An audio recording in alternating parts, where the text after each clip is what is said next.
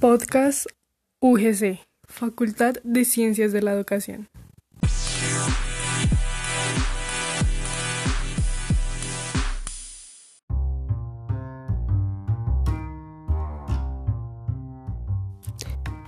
Hola, en este episodio vamos a hablar del concepto de identidad cultural y la evolución que ha tenido eh, conforme a todos los debates internacionales que han existido tratando de definir lo que es la cultura, la identidad y el patrimonio, que es un término que asociamos continuamente cuando queremos hablar de identidad cultural. Bienvenidos.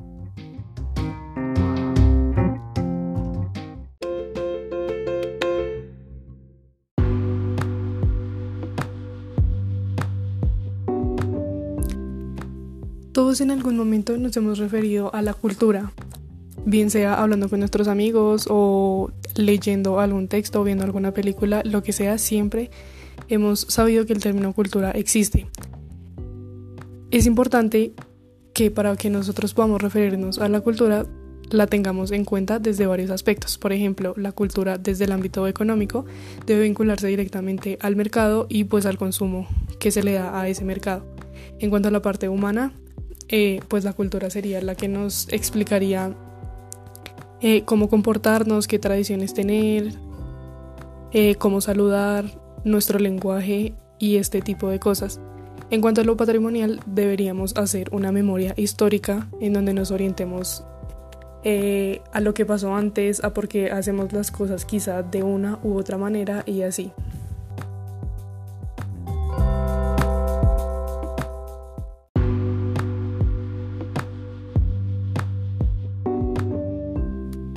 Comencemos entonces por conocer la evolución del concepto de cultura.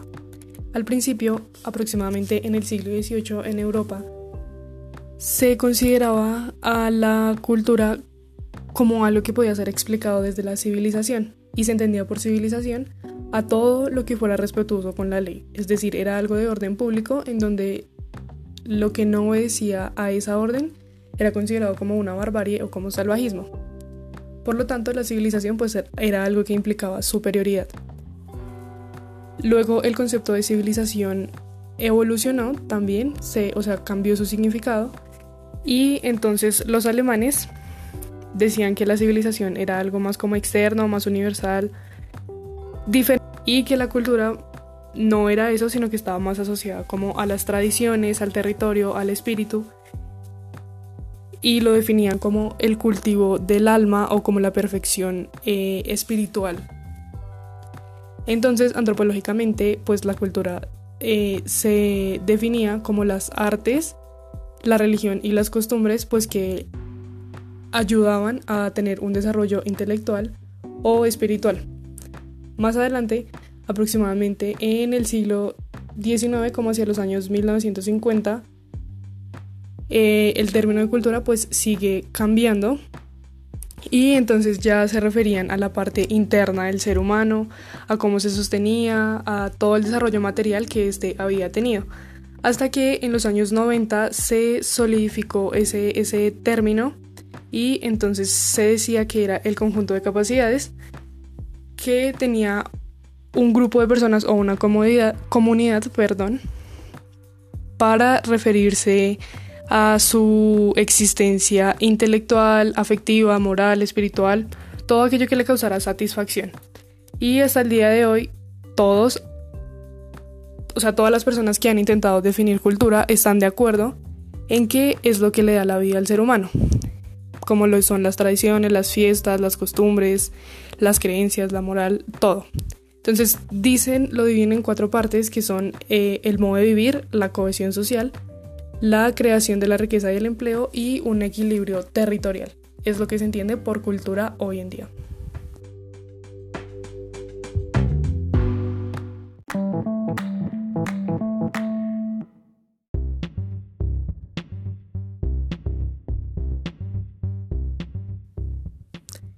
Como cultura entendemos entonces al conjunto de los rasgos distintivos, espirituales, materiales y afectivos que caracterizan a una sociedad Eh, dentro de la cultura se engloban las artes y las letras, los modos de vida, los derechos fundamentales del ser humano, los sistemas de valores, creencias y tradiciones.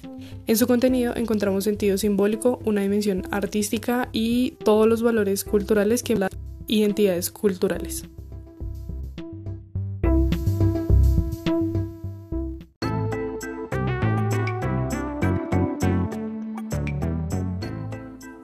Continuemos hablando de identidad. Como identidad vamos a definir eh, al sentido de pertenencia que tiene una persona o una cosa en concreto por eh, un territorio en donde hay unos rasgos o unas características que lo diferencian de los demás.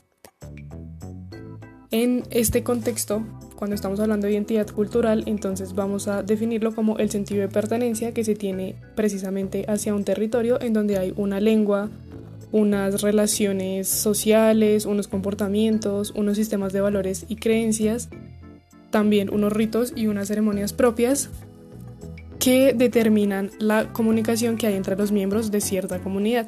Entonces hay eventualidades como fiestas, rituales, procesiones, músicas, danzas, una serie de determinaciones que ayudan a diferenciar una cultura de otra.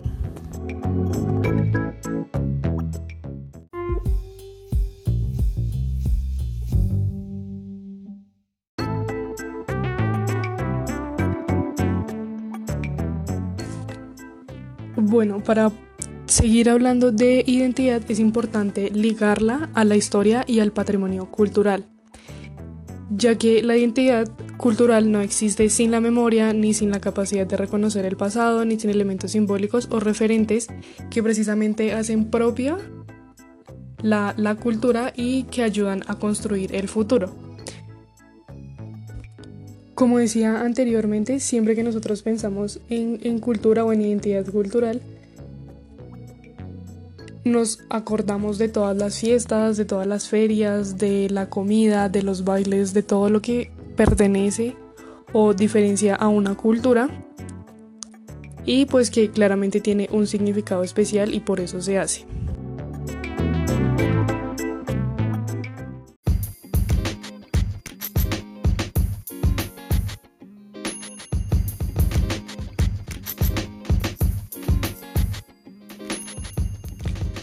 Ya que mencionamos el patrimonio anteriormente, entonces aclaremos que el, el, patrimonio no es sinónimo de monumentos ni de objetos arquitectónicos, artísticos, de las cosas que encontramos en un museo, sino que es lo que identifica a una comunidad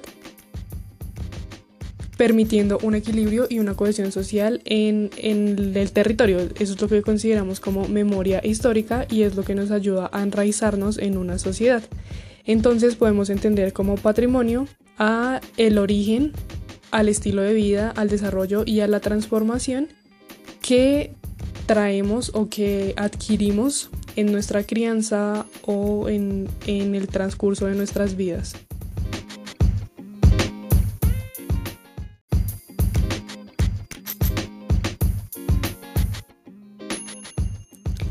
Bueno, como parte de ese patrimonio del que estábamos hablando, entonces hay algunas esculturas, algunos bienes que debemos proteger, ya que eso es un indicador, o sea, su protección es un indicador de que queremos apropiarnos de, de nuestra identidad y queremos reconstruir o reinventar ese pasado que es muy importante al identificarse con un territorio.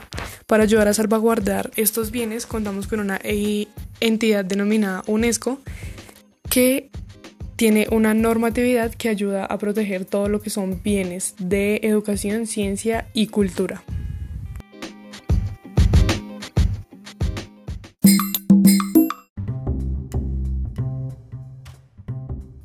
A muchos no nos gusta hablar de patrimonio, pero recordemos que destruir un patrimonio o dejar que se deteriore es negar una parte de la historia o del legado cultural que tenemos.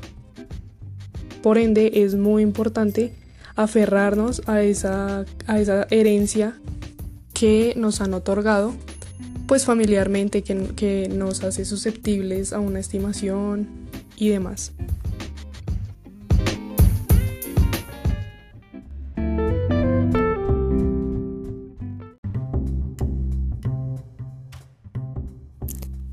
En el 98, Romilly nos dejó un legado muy importante y dice que nadie puede vivir sin recordar y nadie puede vivir tampoco sin los recuerdos de la historia.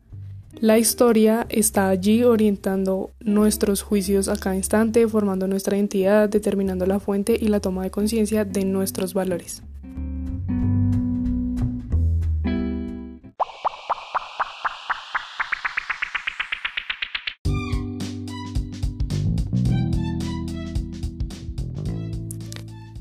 Bueno, eso ha sido todo por este episodio. Espero les haya gustado muchísimo, hayan aprendido toda la evolución que ha tenido el concepto de identidad cultural y nos vemos en una próxima ocasión. Muchas gracias.